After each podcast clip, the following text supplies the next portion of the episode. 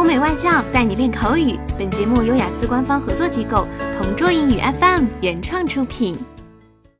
Describe your favorite singer or actor. You should say who he or she is, what his or her personality is like, what kind of style his or her music or acting belongs to, and explain why he or she is your favorite singer or actor. Way back in 2018, I was following a certain celebrity in a competition called Singer 2018. It's a Chinese singing competition between famous singers from different countries.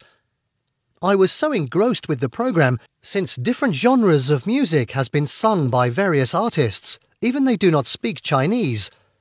I have a different taste in music. First of all, I'm not fond of loud music and those that are too fast to understand. However, as I follow the program, I was able to watch an episode where a certain Chinese singer named Hua Chenyu, who is extremely talented and gifted, I can't imagine a young, good looking guy with an amazing voice that can sing different genres of music, not to mention how powerful the emotion of his singing is.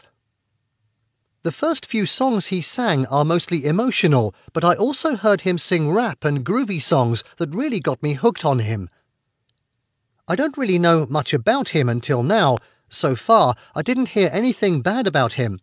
Contrary to that, I mostly hear people saying how a gentleman and down to earth he is. Now I listen to his songs more often, following his cover and albums.